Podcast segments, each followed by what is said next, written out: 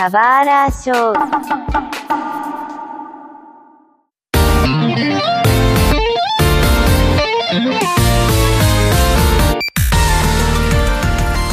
Sejam muito bem-vindos a mais um episódio do Esquino 64. Hoje nós vamos mostrar que não falamos apenas de games, mas também de animes. Que no caso é de games, mais o que vale a intenção, né? E eu sou o Mario, e eu estou acompanhado por... Oi, gente, eu sou a Briganico e eu estou aqui para falar de animes. Yay, animes, yay, yay, yay. E eu sou o Jefferson Sato. Não sei como me apresentar, Mari. Ah, ah, eu podia te anunciar como... E com a sua barraquinha de DVDs pirata direto da Sogo Plaza, está o Jefferson. Caralho. Ninguém vai entender, a gente não usa mais isso. Ah, A gente perdeu a criatividade de usar. E a gente perdeu uma grande oportunidade. e aqui estamos nós para falar sobre High Score Girl. Então, se você não assistiu anime e nem leu o mangá, saiba que este episódio contará spoilers, então escute por sua conta e risco.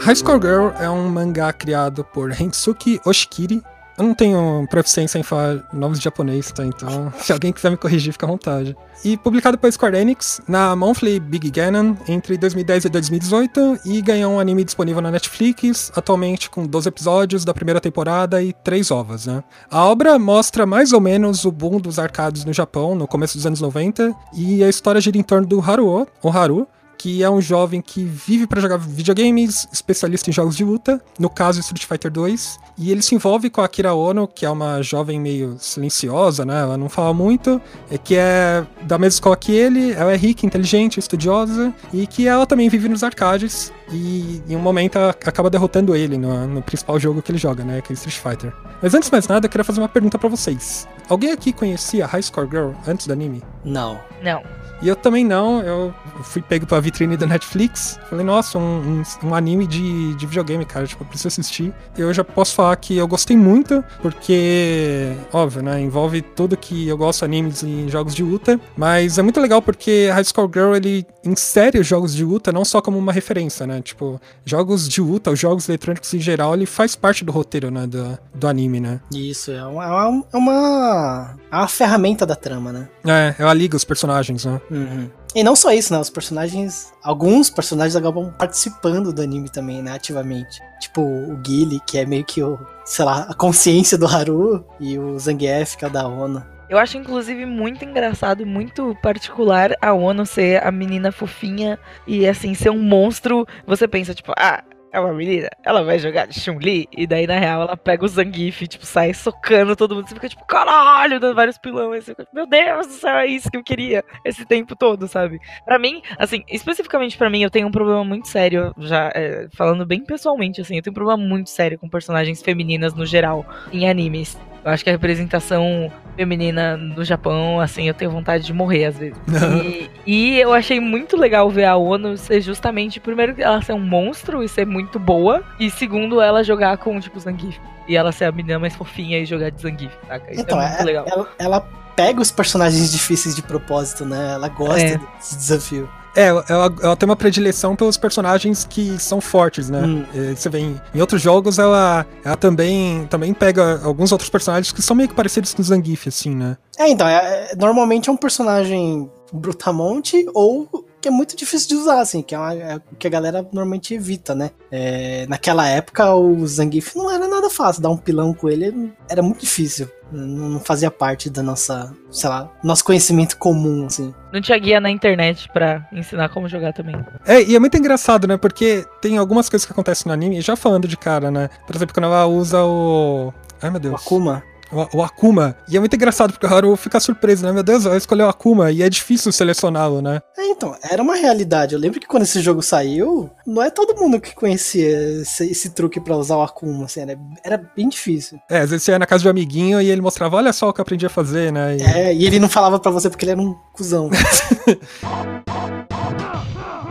além da, de- desse roteiro inesperado, a gente também tem a parte da animação, né? Que é, ele é um anime feito completamente 3D, né? É, O que que vocês acharam? Vocês gostaram, gostaram? Eu, eu não gostei. Eu tenho um problema sério com CG. É muito difícil de eu ver um CG que me agrada os olhos. Eu não sei exatamente porquê. É, uma coisa que eu notei que eles fazem é tentar limitar a taxa de, de quadro por segundo pra ficar mais parecido com um anime de verdade, né? Que é um truque que vários, vários outros animes em CG fazem. Ah, que o jogo do Dragon Ball, Dragon Ball Fighters, também usa nas, nas cutscenes pra tentar imitar o anime, né? É, e eu acho meio feio isso, na real, assim, né? Às vezes funciona, às vezes não. E eu não vejo por que usar o CG. Às vezes parece uma coisa meio preguiçosa pra mim, assim. Mas eu acabei acostumando do- pro final, pra falar a verdade, né? Foi um, um ódio mais no começo, assim. Eu acho que é, essa questão de CG é uma coisa que a gente tá vendo muito agora em animes, animações, mesmo as vindas do Japão, assim, num geral. Principalmente na Netflix, eles estão apostando muito é, em CG. Porque é uma coisa que dá certo para um público mais novo, sabe? Que nem aquele Miraculous Ladybug. Eu não sei como, eu não sei se tem um nome em português, mas que é da, da menina, que tem o que é a Joaninha e tem o cara que é o gato, sabe? Sim, sim. Se você tem algum parente que tem tipo menos de 7 anos, você com certeza já viu essa porra. Ou se você já foi na 25 de março e viu todos os produtos falsificados. Basicamente, também, também. Tipo, sei lá, você passou no shopping, na frente de uma loja de mochila, tinha lá a lancheira da Miraculous Ladybug, é isso. É, tinha o Avengers que tinha, sei lá, o Shrek e a Ladybug, é isso. Isso, é isso, este mesmo. Eu não E faço daí- ideia do que vocês estão falando. Nossa, Jeff, vou te mostrar, vou te mandar aqui um- uma imagem. Tá bom. E daí é uma tendência que eu vi, assim, falando bem por cima mesmo, pode ser que eu esteja falando merda, mas eu acho que não. É, a Netflix, eles investem muito nisso. Primeiro, acho que foi um dos primeiros animes nesse estilo CGzão que a gente viu, que foi o, o Knights of Sidonia, que saiu deles, que é o original deles, saca? Uhum. Então é uma coisa que eles fazem com frequência, querendo ou não. E a princípio causa um estranhamento muito grande, ainda mais, é, sei lá, a, a tur- turminha que assistia anime nos anos 90 que tá acostumado com traços de Cavaleiros e Dragon Ball, saca? É o mais antigo ainda, né? Que sei lá, você assistia Capitão Tsubasa e, e as cenas eram duplicadas, né? Exato. E, tipo, era tudo igual, sabe? Então, tem, tem essa coisa, assim, de estranhamento e eu acho que sempre vai ter. Mesmo títulos, por exemplo, a Netflix lançar. Falando muito da Netflix, mas é o que, é o que eu mais conheço, por isso que eu repito muito. É, eles estão pra lançar o, o Cavaleiros do Zodíaco em CG, sabe? Aquilo é muito mais difícil de, de aceitar e de engolir do que um Adin, por exemplo. Do que esse mesmo High Score Girl, saca? Será? Porque, assim, no caso Cavaleiros, eu sei que tá fugindo completamente fora da rota, mas ainda tá envolvendo a animação 3D, né? É, no Uhum. caso Cavaleiros, a gente teve animação, o filme, acho que foi em, ok, em 2014, não lembro, né? É, não, mas era diferente, era bem diferente. É, né, naque- na- no caso daquele, daquela animação, foi meio comemorativa do aniversário, se eu não me engano, né? Aham. Mas será que vai causar estranheza ainda assim, depois de a gente saber que existe uma, uma versão completamente alternativa de Cavaleiros em 3D? Eu acho que sim. Minha ah, saiu, é que saiu sim. já de- o pessoal já reclamou, né? Tá meio Exato. esquisito. Mas eu acho que isso tem a ver com a qualidade da animação. Porque, por exemplo, é, tem um anime chamado Kaguya-sama Love's War. Aham. E ele é um anime 2D normal. Só que em um dos encerramentos eles fizeram uma cena especial em 3D. E é uma animação muito, muito boa em CG. E aí isso contrasta com o que o High Score Girl, por exemplo, faz, que eu acho que é uma animação meio, meio, meio bosta, assim, saca? eu acho que, eu acho que é, uma, é uma escolha pra deixar mais barato, na real. Então, tem, tem uh, essas duas discussões, né? Primeiro porque eles disseram que eles tiveram que fazer em 3D, foi uma escolha da, da produção, porque eles queriam fazer algo que fosse mais próximo desse estilo de jogos eletrônicos, né? Até porque eles falaram, olha, o High Score Girl é um anime de gamers para gamers. Essa é a explicação que eles passaram. E que alguns modelos, por exemplo, de arcades, alguns arcades do, do anime, eles tiveram que recriar de acordo com o arcade original na vida real, né? Até porque Uhum. se se você vê em, em algum momento o Haru ele vai pra um arcade e aí tem, sei lá, o arcade do Mortal Kombat, tem o símbolo da Midway lá, exatamente como era. Uhum. Pra eles é muito mais fácil eles fazerem em 3D isso do que em 2D, segundo eles. Isso é né? verdade. Não, isso é verdade. Mas algumas discussões falam que o 3D é mais fácil de fazer do que o 2D. Falam que é mais barato. Isso eu não sei se é verdade. Eu acho que deve ser mais barato porque é um. Tipo, você vai usar o mesmo modelo pro negócio todo, assim, sabe? É, então, isso é, isso é verdade. O processo é completamente diferente, na real. É porque quando você faz animação em 2D, você tem vários animadores e é muito trabalhoso. É, você tem um- uma, uma pessoa pra fazer as keys arts, né? Pra fazer, tipo, as artes mais. as de ações, assim e tal. E você tem também al- várias pessoas pra fazer os in-betweens, pra fazer, tipo, ah, como que dessa vai chegar pra essa? Aí a pessoa faz o movimento no meio do caminho, sabe? E é, é muito mais mão de obra do que uma pessoa animando. Uma pessoa modela, aí chega outra e anima, sabe? Uhum. Não é, não, não é só assim, mas é menos mão de obra no geral, eu diria. Só que perde um pouco. Eu, eu pessoalmente acho que perde um pouco da magia, um É. pouco da- do, do feeling, assim, sabe? Que eu tinha. Mas é válido, eu acho super válido sem 3D. Até porque a gente tá num ponto que fazer do jeito que era feito, assim, a tradicional é meio insustentável, sabe? E assim, o único motivo pra você fazer as coisas só em, em 2D é nostalgia. Por exemplo, tem no catálogo da Net- da Netflix mesmo tem o Violet Evergarden. Os caras misturam 3D com 2D muito bem. O Your Name, o filme, eles misturam 3D com 2D muito bem. Verdade. Então, tipo, até mesmo a animação 2D mais purista, assim, entre aspas, bem grandes quando eu tô falando purista. Vocês entendem que é, tipo, a animação mais tradicional, eles estão usando esse- esses artefatos. Então, tipo, não tem mais essa coisa de, ai não, não gosto de 3D, 3D é uma bosta, não, não vai usar nunca. Então, não- é exatamente isso que eu tô falando. Você citou dois exemplos que usam o CG muito bem. E a animação desse CG é legal. E a animação do High Score não é da hora, é isso que eu tô falando, entendeu? Então, mas é estranho, porque essa produtora a, de High Score Girl, ela já é especialista em, em fazer CGs. Eles fazem música também, fazem de tudo pra, pra anime, mas ah, no caso eles sabem fazer 3D para animações, no caso japonesas. Eles já fizeram pra filme, pra outros animes, etc. Inclusive, a maioria dos filmes de Pokémon foram eles que trabalharam em cima das CGs. E é mais ou menos no caso que nem vocês falaram, eles interpolam 3D com 2D, né? Normalmente a- as animações dos personagens é, é quadro a quadro, né? Enfim, e ah, as outras demais animações é interpolado com 3D. Eu acho que fica bonito, né? Tem gente que desgosta, mas pessoalmente eu acho que o 3D igual do Score Girl é meio que uma evolução de como a gente vai tratando as animações japonesas. Não acho que é a é, a- é o futuro do- da animação, porque eu acredito que diferentes tipos de, de animações, por exemplo, você pega um shonen de luta aí, você não vai conseguir, eu acho que você não conseguiria animar mas pra um, pra um mangá, uma obra igual High Score Girl, que não tem muita ação, ó, esse tipo de coisa, eu acho que funciona bem, sabe? Aí eu já discordo um pouco porque existe o que o Jeff falou mais cedo, Fighters, do, do Fighters. Uhum. Dragon Fighters é uma surra de 3D na sua cara, É, então, acho que depende do quanto você tá disposto a gastar, na real, né? Basicamente. Ou, ah, outro exemplo bom, tipo, Dragon Ball também, é o, o filme mais recente do Broly, ele tem. o- a cena de ação dele é em CG e é muito, muito bem É, feito. isso é verdade, isso é verdade. Inclusive tem aquele announcer gritando o nome do. Só que assim, personagem a- a produção- É maravilhoso. Só tem gente gritando nesse filme, o Broly só grita. É maravilhoso! Eu amo Mas o é, Broly. mas é uma produção super cara, né? Então, assim, Exato. se o CG não fosse bom.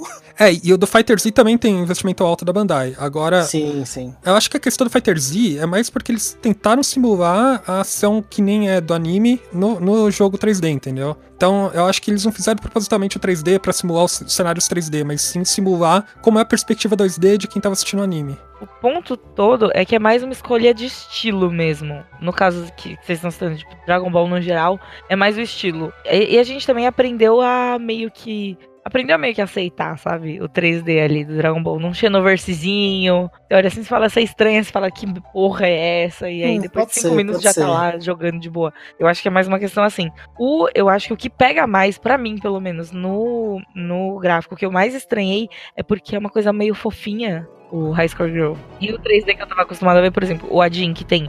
O Adin, ele é bem adulto. Tem um peso maior, tem um estilo um pouco mais puxado pra um traço mais adulto. E daí você fica olhando assim, tipo, mas isso é tão fofinho, por quê, sabe? O que tá acontecendo, sabe? Então, talvez cause estranheza uma coisa que os personagens modelados no High Score Girl, eles não são não são nem muito característicos do anime e nem de anime, né? E nem muito é, característicos, sei lá, eles não, não tentam passar a realidade. É, sei lá, os, os personagens têm muito cabeção e por aí vai. Não- são, são meio chibis, né? É, ele- eles, são, eles são estranhos, tipo, desde, desde o mangá, né? É, nossa, inclusive o traço do mangá é muito feio, cara. Eu não sei se vocês já, já procuraram. Eu vi, eu vi algumas capas, é, algumas páginas e tal na internet, mas é bem zoado. Nossa, é horrível, mano. O que eles fizeram um milagre colocando a- a- o mesmo, mesmo. Não é traço original, mas a mesma característica de. O estilo é, o estilo é. é, o mesmo estilo. É Attack on Titan tudo de novo. Não, mentira. é, é- é- é verdade, mas vocês entenderam. É aquela verdade que dói.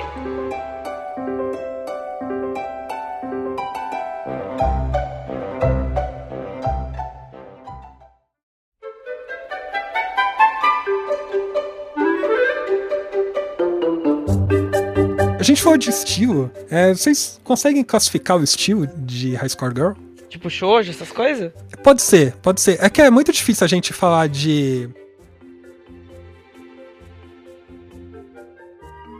Até porque tem gente que não, que não concorda com esse tipo de classificação, né? Mas se vocês fossem, fossem classificar como um seinen, um shonen, um, sei lá, um shoujo, como vocês classificariam? Ah, eu acho que tá mais próximo de um shonen, assim. É, eu, eu falaria que é um shonenzão, assim. Um shonenzão alternativo, mas é um shonenzão. Hum, Mas eu não sei, eu não sei, talvez não sei nem por quê. Tem um motivo. Porque esse negócio foi feito pra gerar nostalgia nas pessoas de- que viveram os anos 90. Exatamente. As pessoas que estão comprando mangá shonen agora não estão não viveram nos anos 90. Eu acho que esse é um caso muito específico que realmente a gente não consegue classificar porque esse, esse mangá teoricamente é um shonen, só que ele é ele é pros, Feito pra um público mais adulto, né? ele é feito pros velhos que gostam de shonen. Vai paia. Os velho paia. Eu sou uma velha paia, por exemplo, eu amo shonen. Não, também. E também tem essa parte do, do romancezinho, né? Não que seja um romancezinho desmerecendo, mas é que tem a parte do, do triângulo amoroso entre o Haru, a, a Hidaka e a Kira, né? Dá pra chamar de, de triângulo amo- amoroso, né? Enfim. Dá, dá, porra. É que não sei se o triângulo tem que se formar, né?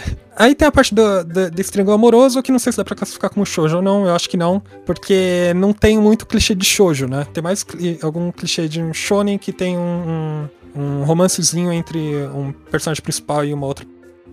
Ah, existe, existe shonen que tem romance, né? Isso de separar, tipo, ah, não, romance é shoujo, lutinha é shonen. Nossa, não é tem- bem assim que Tem funciona. assim. shonen pra caralho com romance. É, tem muito, tem, um, tem uma área cinzenta aí muito grande pra gente trabalhar, assim. É, então, é por isso que é difícil classificar, né? Essa é uma tarefa difícil, eu acho. E eu, eu, eu, pessoalmente, eu não concordo com esse tipo de classificação de shoujo é romance, shonen é luta e seinen é coisa adulta com gore, sabe? Mas assim, eu, eu acho que o fato de ser difícil de classificar é um, é um ponto positivo do, do- da obra, na real, assim. Então, porque eu acho que é uma mistura de, de, um, de tudo, entendeu? Porque é, de um jeito ou de outro, High Score Girl é feito pra, pra todo tipo de público.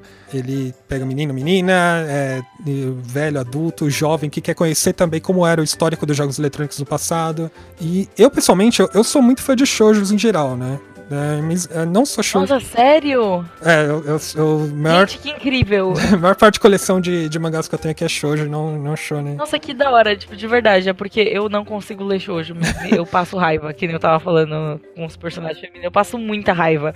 Então eu apenas desisti. Então, eu, eu- não, não sei se Hardcore Girl foi, foi um ponto diferente pra você, no caso. Tipo, eu não sei, fa- falando em, não de shoujos, mas mangás de romance, assim. Pra você foi, foi mais aceitável acompanhar Hardcore Girl? Tipo, como alguém que não gosta de obras de romance, então. É porque não é o foco, né? Então, tipo, mesmo sendo, mesmo fazendo parte do plot e sendo importante, não é o foco. Saca? Aliás, é uma coisa que. É até, até é o foco, né? Um pouco, mas não foi uma coisa que eu me foquei. Eu tava focada em todo o resto e surtando com as referências e não, não tanto cativada pela história, de, pelo romance ali e tal. Então eu meio foi tipo, tem, ok, tá de boa, mas eles são crianças e eles não sabem. é, tipo, são crianças, foda-se. Eu vou focar aqui nos, nos- nas lutinhas, que é mais legal, sabe? Tá, então, é porque eu, pessoalmente, como eu, eu gosto muito de, de mangá de romance, etc., eu gostei de High Score Girl porque eu achei muito mais inocente, né? É, até por, por isso, Uhum. vocês terem falado, é, tem as crianças no meio, apesar de eles crescerem e não aparentar no anime, né? Porque passam-se alguns anos entre alguns Eles episódios. ficam, e tipo, alguns centímetros mais altos. Só. Quase nada, na A real. única mudança que tem. E eu até perguntei, mano, o Haruo realmente tá no, no segundo ano do colegial? Tipo, não parece assim, ele parece um anão, né? Sei lá. E eu gosto de ver as relações inocentes que acontecem entre eles. Por exemplo, o Haru entender a Akira mesmo ela não falando, é, algumas cenas em que eles ficam dentro da, da lojinha quando tá chovendo, eles, eles interagindo um com o outro jogando videogame, sabe? Esse tipo de coisa inocente que eu acho legal de ver no anime. E é um romancezinho que, que não precisa, precisa ficar de ou melação ou de pegação, É sabe? isso que eu ia falar, tipo, ah, é legal porque, tipo, é é um negócio subjetivo, assim, né? Tá, tá rolando, mas de repente nem eles sabem o que tá acontecendo. É, é, que nem o Haruo mesmo, ele só entende que ele realmente tá apaixonado pela Akira depois que ele toma um Sonic Boom do Gaio, né? Muito legal isso. Não, então, é, eu acho que esse é, um- é uma das coisas mais legais desse anime, assim, tipo. Ele, ele tá lá na, na, na neura dele, né, que são os videogames, mas, tipo, tem outras coisas rolando com ele, embora ele não perceba, ou às vezes não admita, né, e eu acho que a construção disso é muito legal. É, a construção do personagem é boa, né? Porque você vê, ele começa só pensando em videogame. Ele quer ganhar de todo mundo, ele quer ser o escroto do arcade lá jogando, jogando Street Fighter. E ainda bem que não tem chat, porque senão ele já tá xingando todo mundo de lixo. Mas rola umas brigas lá, né? Um- É, as tretas que rolam, né? Engraçado. Mas depois ele vai evoluindo conforme o tempo, né? Ele vai percebendo que ele precisa ter é, algumas responsabilidades, né? Que ele tem que entrar na faculdade, ele quer entrar na mesma escola lá que a Akira. Ele vai trabalhar pra, pra pagar algumas contas, né? Então, é, essa evolução também é legal do personagem. De algum jeito, a história não é simplesmente é, uma porrada de referência voltadas aos jogos eletrônicos, sabe? É uma construção em que os jogos eletrônicos não ficam em segundo plano, eles fazem parte, eles ligam todos os personagens, mas que tem uma construção de cada um dos personagens em cima. É, então, não é, não é gratuito, né? Não é só, É. só Não pra é ser um, um anime de game, assim. Não é a surra de referência só. É. É, embora É. tenha, né? Mas não, é uma surra de referência, mas é uma surra de referência com um com propósito. propósito isso. E, e essa surra de referências, cara, é muito gostoso de ver. Ainda mais se você participou dessa época de jogos eletrônicos dos anos 90, né? Uhum. Pessoalmente, eu tive um Mega Drive que veio com Street Fighter, né? Street Fighter 2, que é exatamente o que eles jogam, né? E, mano, ver os, gra- os mesmos gráficos né, do, do jogo no anime, primeiro que foi um choque, eu achei muito bonito e achei muito gostoso de assistir. A própria produção falou em algum momento que eles, em uma entrevista, que eles tiveram que realmente pedir os softwares, né? Os hardwares e os softwares pra gravar essas cenas. Por exemplo, quando tem uma luta no Street Fighter, eles mostram os mesmos gráficos, os mesmos sprites do Street Fighter, né? Em vez de usar um, sei lá, um emulador e tal, né? Os caras foram bem longe na produção. É, não, mas Sim, vamos bom. combinar também que, tipo, podia usar, se fosse usar emulador ali, talvez eles tomassem um strike, né? Não ia deixar publicar a porra do anime. Porque, esse, pô, você precisa fazer um negócio. A gente, tipo, não, a gente vai usar aqui, mas a gente vai fazer de um jeito pirata. Cara, Não, não, mas, mas isso é outra coisa legal, né? Tipo, conforme eu fui assistindo. Assim, a, a caixa que a Capcom é, é o que mais aparece lá, né? Uhum. Mas. é, tem muito, muito jogo aparecendo em vários momentos, assim, mesmo que seja só, só um easter egg, sei lá o quê. É, eu fiquei pensando durante o tempo todo, mano, como é que eles conseguiram tanto direito Exato. autoral pra É legal você ver né? que todo mundo, todo mundo abraçou a ideia, sabe? Não sei até que ponto a- a- venderam a ideia muito bem, mas todo mundo abraçou a ideia pra deixar produtos, porque é muito difícil. É muito difícil o licenciamento aceitar assim, sabe? Geralmente. Então, eles devem ter vendido muito bem a proposta. A proposta é boa, né? Querendo ou não. É, é uma proposta de sucesso já, querendo ou não. Porque quem não gosta de nostalgia, na verdade, a gente tá vivendo aqui uma época de revival de tudo. Ah, não só eu. Até pochete foi revivida, gente. Um revival assim infinito de tudo. Ainda mais da Capcom, que tá sempre lançando as coletâneas velhas aí, né? Exato, e a Capcom tá se aproveitando disso das melhores formas possíveis, inclusive dessa. E eu acho que o que pode ter acontecido é justamente isso. Tipo, a Capcom olhou e falou, não, beleza, a gente topa. E daí a- o resto da galera que foram pedir falaram, a Capcom já, a Capcom já topou, vai aparecer o dele. Você quer que apareça o seu também? Aí lançou a coletânea de- dos 20 anos de Street Fighter lá. É tudo ali, gente. Você acha? Não, mas de verdade, a gente fica assim, não, isso daí, não sei o quê.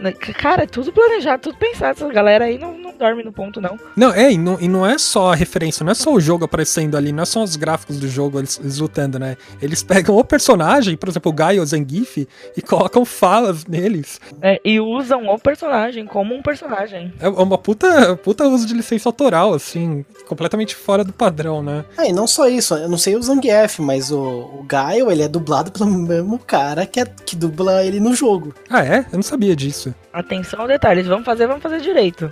É, então, Aí você caras- vê que vocês estavam falando da, da qualidade de animação, dinheiro e tal, essas coisas. Não deve ter sido barato fazer esse anime. Não, com certeza não. Imagina que você teve, teve que pagar de licença autoral. Inclusive deu um problema, né? Quando o mangá tava sendo publicado, parece que. Eu lembro quem tentou processar. Ah, a SNK chegou a processar a Square Enix, né? Por causa da, da publicação que eles estavam usando o direito autoral. Aí o mangá ele ficou em ato por um tempo até resolver o problema e voltou em 2016, né? Mas é, no anime eu acho que não teve esse tipo de problema. Ah, acho que no Não. anime eles sabiam que ia dar merda, acho que eles já, já foram atrás das, das licenças antes. Tipo assim, ó, a gente vai fazer. Lembra que deu merda isso aqui, ó? Então agora a gente vai fazer o anime! Pode não dar merda dessa vez, a gente dá aqui esse dinheiro pra vocês já antes, ó. Aí vocês liberam. Aí, tipo, não, tudo bem, tudo bem, pode usar. Eu acho muito. Eu não sabia dessa do, do dublador do Gaio, né? Mas a Yoko Shimomura, que ela, ela fez músicas, compôs músicas pro Street Fighter, ela também compôs as músicas do High Score Girl, né? Mas as trilhas sonoras que aparecem durante o anime, durante os episódios, foi ela que, que produziu. Isso é muito legal. Eu não sei até que ponto é. Até que ponto é dinheiro e até que ponto é realmente vender o projeto e as pessoas abraçarem e curtirem, sabe? É, então, eu acho que lá no Japão, como, essa, como é uma cultura mais forte, né, de jogos eletrônicos, né, e eles querem, pra E mim... de anime também. É, de- com certeza de anime, né? E eu não sei se é a primeira vez que ela, no caso Yoko Shimomura, estaria compondo uma música pra anime, né? Eu também imagino que da parte dela fosse um privilégio, alguma coisa do tipo, né? Mas é, é legal ver esse tipo de, de detalhes, sabe? Tipo, a, a produção realmente se preocupa. Eles não falaram, não, a gente vai entregar um produto que é pra fã de jogos eletrônicos, é pra fã de games. E no final, o que eu acredito é que High Score Girl, ele é meio que um documentário de como, como eram os jogos eletrônicos nos anos 90, sabe? Então, isso, é uma parada que eu, eu notei, assim, porque eu meio que senti, né? no- Nos anos 90. No, no Brasil, os arcades funcionavam de uma forma diferente lá. Mais ou menos, né? É, tem coisa que é parecida e tem coisa que é diferente do, do É. que eles mostram, né? Assim, se tivesse. Não, não teria. Eu, eu não vejo nunca crianças daquele tamanho num arcade no Brasil. com certeza não. Pô, é, quando eu tinha uns 10 anos, bastante no, em alguns arcades, é, principalmente no litoral paulista. Ah, mas era diferente, né, mano? Você encontrava uns Street Fighter de rodoviária lá, né? e- Ah, então, mas era, era tipo uns bar com, os- com, os- com as máquinas, É, é saca? meio isso. Era mais pesado do que eles mostram lá no anime. Tinha o caça-níquel fumando, o cara com caça-níquel fumando e tinha o Street Fighter, né? É. Ah, e as máquinas no Brasil tinham cinzeiros, né, pra você fumar e deixar Pode ali. crer. É muito, era muito escroto. Já vinha acoplado, era estrategicamente posicionado. É, Então, isso é uma percepção que lá as coisas pareciam mais amigáveis, mais claras, sabe? não sei.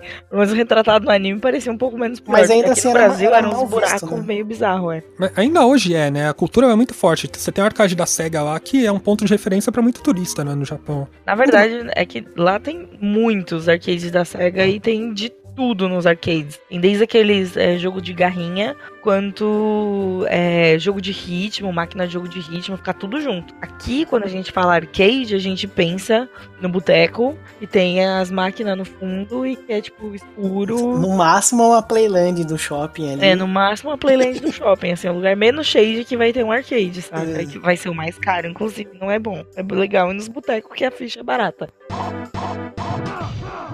Voltando nessa coisa de ser um, um documentário histórico, né? É outra coisa que eu acho muito legal que eles, eles demonstraram isso afetando o Haru, inclusive, é a forma como a indústria mudou e cresceu ao longo do, de- daquela época, assim, né? Então, por exemplo, no começo tinha alguns arcades, tinha um Street Fighter, sei lá, algum outro jogo ali menor, né? E conforme o tempo foi passando, quando ele, ele dá aquela, aquele ato de jogar ele volta a jogar, e, e tem um monte de outras franquias que apareceram, né? Apareceu Darkstalkers, apareceu, nem lembro, Mortal Kombat, sei lá o que.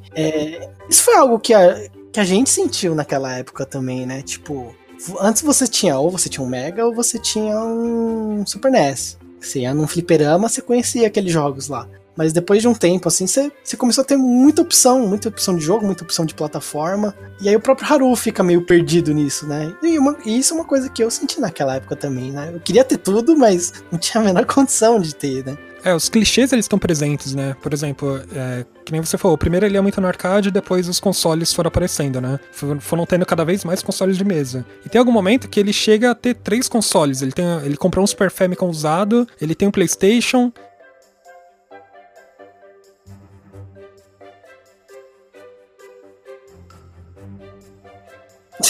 Então, você vê, nesses pequenos detalhes eles mostram como que era essa época, sabe? Tem, tem alguns, alguns clichêzinhos eles usam pra fazer uma piada, assim. Eles mostraram essas cenas também clássicas de, de dentro da- das plataformas. Por exemplo, quando ele liga ao PlayStation, tem aquela, aquela, aquele tema de introdução, né? É, E, então, esses pequenos detalhes, essas pequenas referências que nem eu falei, elas transformam esse, essa obra, no geral, né? ou anime, no caso, né? Não sei, eu não li muito mangá porque a arte não me deixou, isso é muito feio. Eu acho que o anime, em geral, ele conseguiu fazer isso, sabe? É, trazer de volta essa, essa nostalgia que a gente teve. Quem, quem nunca lembra, sabe, de ter ligado o PlayStation pela primeira vez e ter vindo, sabe, com tudo esse som.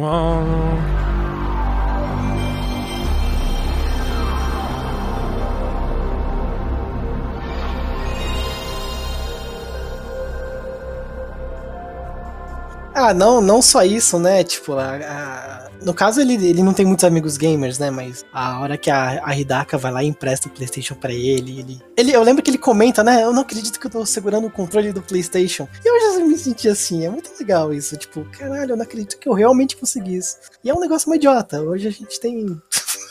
De coisa não, não aí. é idiota. Tipo, o sentimento continua, assim. Sei lá, eu acho. Não, con- continua, mas hoje é muito mais comum, né? Naquela época era bem difícil.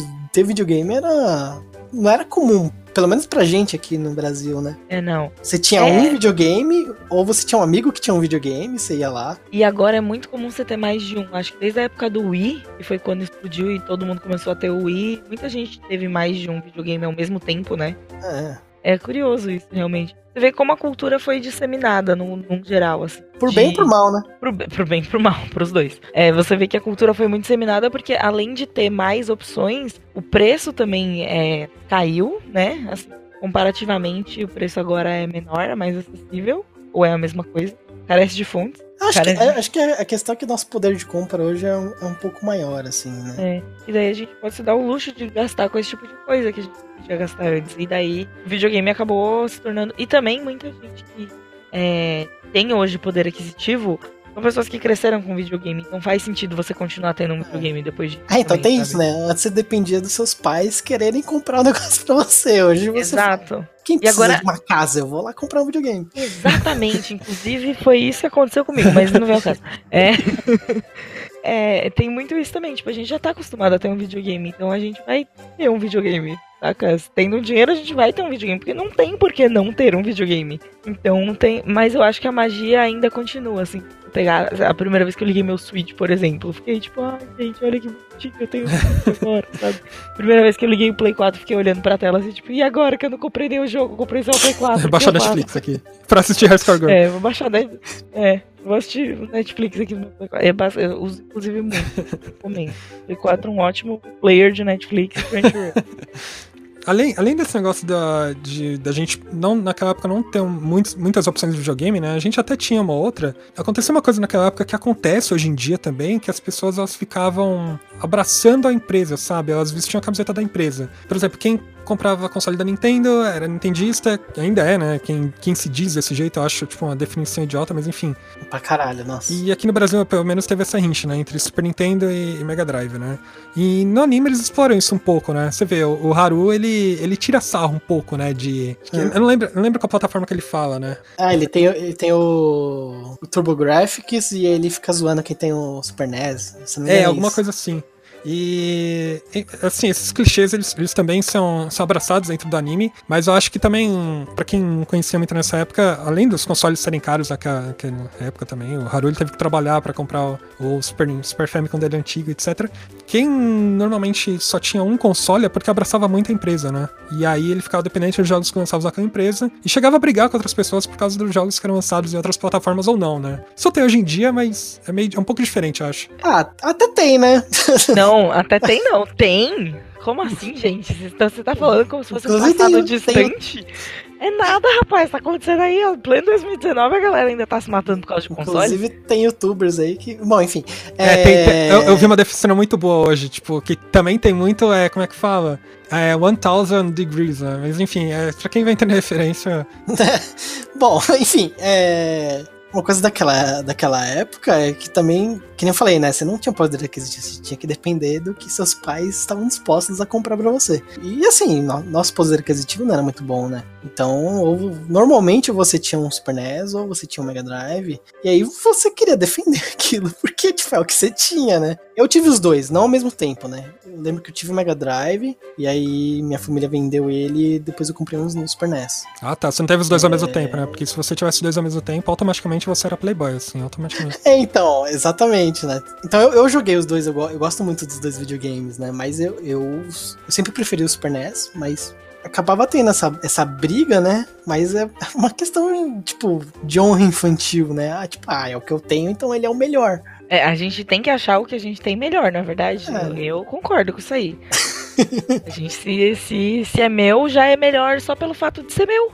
Que eu vou ficar achando do outro que eu não tenho. Na verdade? Não? Tá bom.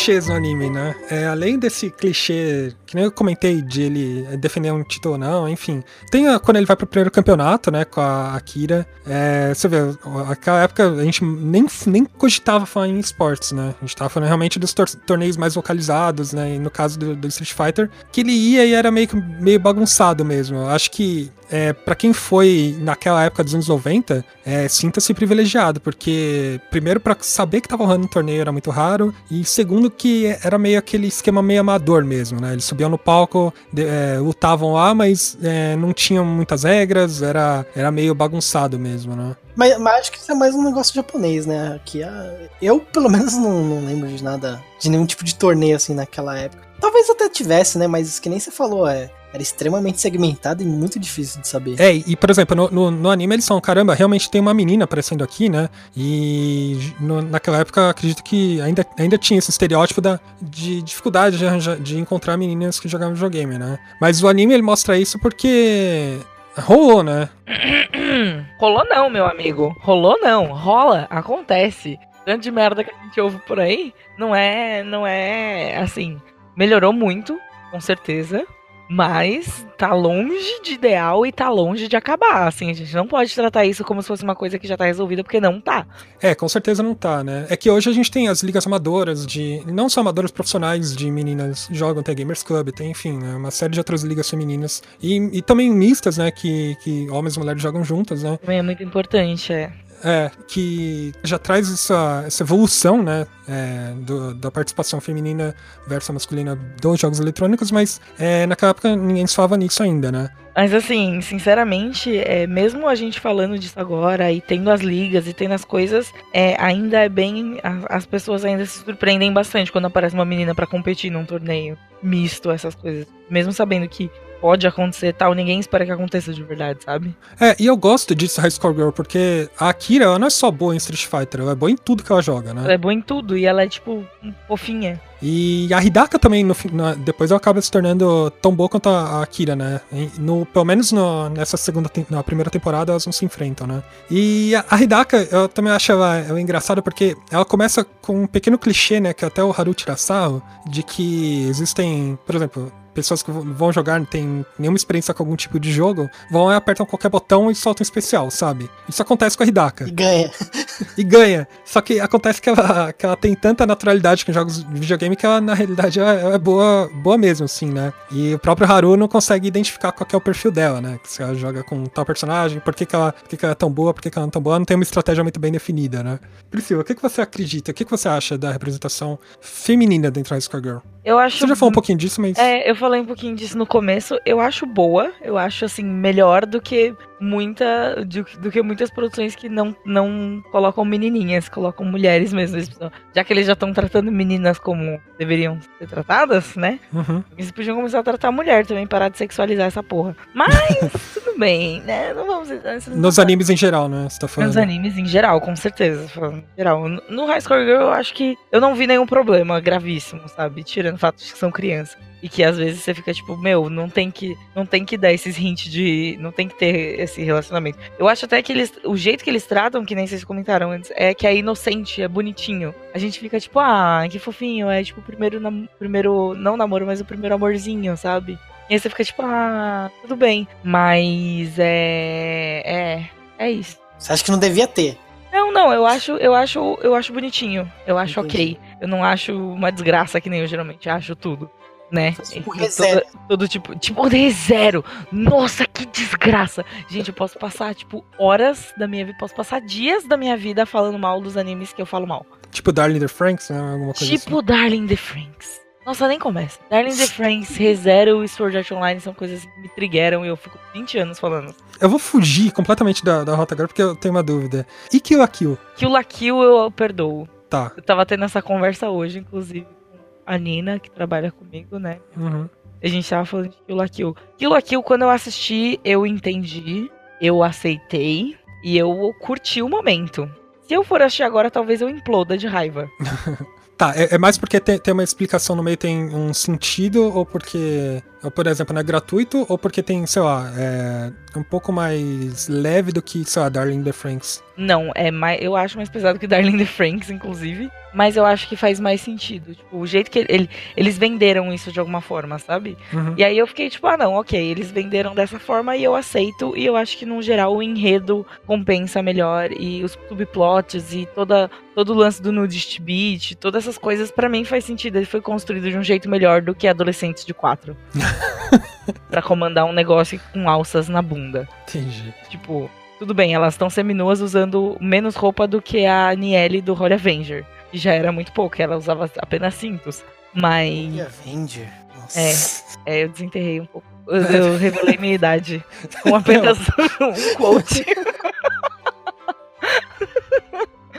Mas enfim. E apesar disso, eu acho que eles lidam melhor com o fanservice Tipo, eu sei que claramente tudo foi construído só pra eles poderem fazer umas minas peladas, tá ligado? Ah, Mas eu aceito as minas peladas. Tipo, é gratuito, mas tá disfarçado. Não é gratuito. Ele foi feito em função disso. Então é gratuito. exploram- e- Não, ele foi feito em função disso. Ele não é gratuito. A nudez não é gratuita. Ela foi pensada pra ser incorporada na história. Ela foi incorporada na história de propósito. Então, mas ela foi incorporada porque eles queriam fazer fanservice, ué. É gratuito. Não é gratuito. Eles só disfarçaram. Não, não é gratuito. É, é... faz parte do plot. É, High Score Girl, que nem a gente falou, ele se pega muito nos detalhes e referências a jogos eletrônicos, né? Mas tem duas específicas que eu gosto muito. A primeira delas é quando o Haru ele pega o RPG Maker pra montar um jogo, né? Eu sei lá, desde a minha infância pra adolescência, assim, eu mexi muito com RPG Maker e ele coloca vários pontos importantes de, de- da criação do jogo, de, da dificuldade que ele tem que pensar etc. E que eu acho legal, né, que é um meio que um paradigma pra quem nunca, nunca viu essa parte da criação do jogo, né, que você tem, tem partes lógicas que você tem que trabalhar, que você tem que roteirizar um, um plano, uma decisão do, do jogador, e ele vai tentando entrar na mente da, da Kira pra ver como é que ela gostaria de se comportar, né. Fora que eu acho também bonitinho ele querer fazer um joguinho pra ela, né. Até destruírem É, e me deixar triste. é, eu fiquei triste por isso também. Falei, porra, não vai jogar o jogo. Mas aí deram jeito, né? E a segunda é quando ele usa um dating simulator pra aprender a falar com mulheres, cara. Isso daí, inclusive, é maravilhoso. Funciona de verdade. Não, mentira, gente. Não façam isso. Não funciona. Eu tô brincando. Não me ouçam. Né, dating simulator é um, é um gênero de jogo muito famoso, especialmente no Japão, né? No Japão é bem forte. É, no Japão é bem forte. É, Alguns não são localizados, mas é, quem jogou Love Plus, esse tipo de coisa, até no DS, tipo, deve se lembrar, né? Mano, teve vários clichês também dele jogando o jogo, tipo, tomando algumas decisões, e aí as, as mulheres da vida dele atrás dele jogando, sabe? Não, você tomou a decisão errada, etc. Tipo, achei essa- esse episódio, tipo, um dos mais engraçados pra mim também, por causa disso. Uma coisa que eu gostei, mas que não necessariamente reflete meu passado, é que, principalmente no começo, o Haru dá muita curiosidade de, da indústria, né? Tipo, Uhum. ah, não, porque as máquinas começaram a serem feitas assim, uma diferente pra outra, por causa de sei lá o que, do competitivo, das pessoas não se verem, sei lá o que. E essas paradas, eu, eu sei que eu já tinha pesquisado alguma coisa sobre isso e eu sei que lá isso acontecia mesmo, né? Essas curiosidades históricas, né? De, de como as coisas se desenvolveram nos games lá, na- na- nos arcades e tal. É, que, que aqui a gente não teve isso, né? Porque nosso arcade multiplayer era uma máquina só, com dois controles, o cinzeiro no meio. E, e boas, né? Tipo, chegar um cara grandão, te empurrava pro lado e falava, ah, minha vez. É. Mas é, eu, eu achei legal esse tipo de curiosidade, assim, pra quem não, não, não viveu aquela época, pra quem não, não nunca pesquisou, no caso de nós brasileiros, né? Eu, eu fiquei muito emocionadinha, assim, com, com o começo. Logo as primeiras cenas eu já tava tipo, sim, esse anime é muito bom. Já estava, tipo, 100% vendida que, que ia ser bom. Eu achei muito legal o jeito que, quando ele- logo no comecinho, quando eles vão pra aquele arcade fantasma, Sei. Que tem, que tem o Street Fighter de um botão só. Ah, é. É o Street Fighter 1, né? Isso. Aquilo eu achei muito incrível e muito marcante, porque eu tava assistindo e falei, ué. E daí um amigo meu que tava comentando comigo, ele falou, não, realmente, era assim mesmo. Eles fizeram a representação e eu fiquei tipo, meu Deus do céu, isso é muito legal. E aí, essa foi uma das partes que me marcou, assim. Nossa, eles pararam, eles pensaram em todas as coisas, sabe? Eles podiam não ter falado nada sobre isso. Podia ter deixado passar assim. Nem era uma coisa. É, não tava ali, sabe? Não foi- Eles tiveram que fazer um desvio, sabe, Pra colocar isso. É, e, e- e- entra dentro do roteiro, né? Eles encontram ali É. Street Fighter e eles vão mostrando pequenos detalhezinhos de jogos antigos, né? É, então, isso é muito legal. O jeito que eles conseguiram, é, conseguiram permear a história com essas referências, fazer tudo ser muito natural e ensinarem as coisas de uma forma natural e mostrarem as coisas de uma forma natural. E mesmo quando eles estão tendo essa parte de nostalgia, essa parte de caralho, isso é muito legal, isso é muito incrível, a gente não conhecia, tá conhecendo conhecendo agora, a gente tá junto ali também, conhecendo no momento, ou não, ou relembrando. Uhum. E tá tipo, caralho, isso é muito legal. Eles conseguiram passar muito. E eu ouvi gente reclamando da dublagem, né? Não sei se vocês assistiram dublado ou não. Eu, pessoalmente, eu gostei muito da dublagem, e não só a dublagem, mas a localização, né? Porque eles respeitaram muita coisa. Por exemplo, é, Darkstalkers no Japão se chama Vampire, né? Mas aqui eles realmente mantiveram como Dark- Darkstalkers, e até mesmo pra, pra localização brasileira. Tipo, eles colocaram alguns jogos, né? Alguns golpes, de, até de Street Fighter que a gente fala, ah, Tiger Robocop, né? Ah, usa o pilão, o pilão do Zangief, a gente fala muito isso, né? Então, É. Uhum. eles respeitaram isso, eu achei muito boa. É, pra quem tá reclamando da, da dublagem, tipo, eu tô achando besteira, achei muito boa e a localização melhor ainda. É, eu, não, É. eu, não, eu não vi dublado, não, eu vi Eu legendado. também não. Eu não lembro se na legenda tem essas referências. Me parece familiar, tipo, Tiger Robocop, especialmente. Uhum. Talvez eles tenham colocado na legenda. Eu não lembro, faz um tempo que eu assisti já. Mas, mas assim, ficou muito bom, assim. Não, eu, eu, como ocidental, consegui entender tudo, mesmo essas diferenças. Mesmo com essas diferenças. né? É, Bom, High Score Girl, é, eu recomendo, eu gostei muito. Se você ainda não assistiu e gosta de jogos eletrônicos, tá disponível no Netflix a primeira temporada. A segunda temporada vai ser lançada ainda em 2019, mas mais pro final do ano. amém. Amém. Eu, eu tô na expectativa, cara. A segunda temporada já vai encerrar, tá? A série. E se você gosta e tá procurando outras obras que envolvam jogos eletrônicos, etc. Sei lá, tem um livro muito bom que chama Guerra dos Consoles. Ele retrata mais ou menos como é que era essa rincha entre Nintendo e Sega, enfim, mais também como era aqui no Brasil. No geral, ele, ele engloba como é que era essa briga dos consoles. É, de anime eu não conheço muito, mas eu acho que High Score Girl é, é o que mais chegou nesse auge de, olha, vamos mostrar como é que eram as referências dos jogos eletrônicos, né? E eu quero muito agradecer a participação do Jefferson e da Priscila. Primeiramente, muito obrigado pelo convite. Eu sei que demorou um pouco pra conseguirmos aí, foi mal. Mas foi muito divertido. E estamos aí, cara. Precisando, chama nós que a gente gosta de falar de várias coisas. De anime. De anime gostamos de falar bastante também. Games. Agora, agora eu estou me enveredando pelos lados K-pop também. então, se algum dia você resolver falar de K-pop, pode tipo, nada a ver. Mas quem quiser me encontrar, pode me encontrar em arroba, arroba Pirganico, em metade das redes sociais do mundo. Tipo, sei lá, no, no Twitter e no Insta, que são as que eu uso mais, é arroba Priganico. Então, pode me seguir lá que tem muito joguinho, tem muito anime, tem muito esportes, tem muita cultura pop e tem bastante K-pop Foi mal, mas a vida é essa aí. E eu virei K-popeira. E anime, mas animes, animes é muito legal. Uma belíssima É. construção de frase, inclusive. Bom, obrigado pelo convite, foi muito divertido. Eu tô por aí na internet. atualmente eu tenho. Atualmente, faz vários anos, na verdade, eu tenho um podcast chamado Quiz Quiz, que é C-U-I-Z, C-U-I-Z, baseado na nossa versão do golpe do E-Honda, já que a gente tá falando desse assunto. Faz É. muito sentido, inclusive. E onde a gente fala de games, a gente caga a regra de forma honesta e com o coração. É, a gente não grava muito, mas. Porque nossos horários são na zona, mas sempre que dá a gente grava, a gente fala umas besteiras lá. Então, se vocês quiserem conferir, tem a gente no Spotify ou no quizquiz.com.br. E é isso aí, valeu. E eu quero agradecer também você que ouviu até agora. Guerreiro, ficou aqui até o final. É isso. Você, a, a gente tá aqui, ó. A gente tá aqui, é por você, ouvinte. É por você que a gente É tá por aqui. você que eu vim, com certeza.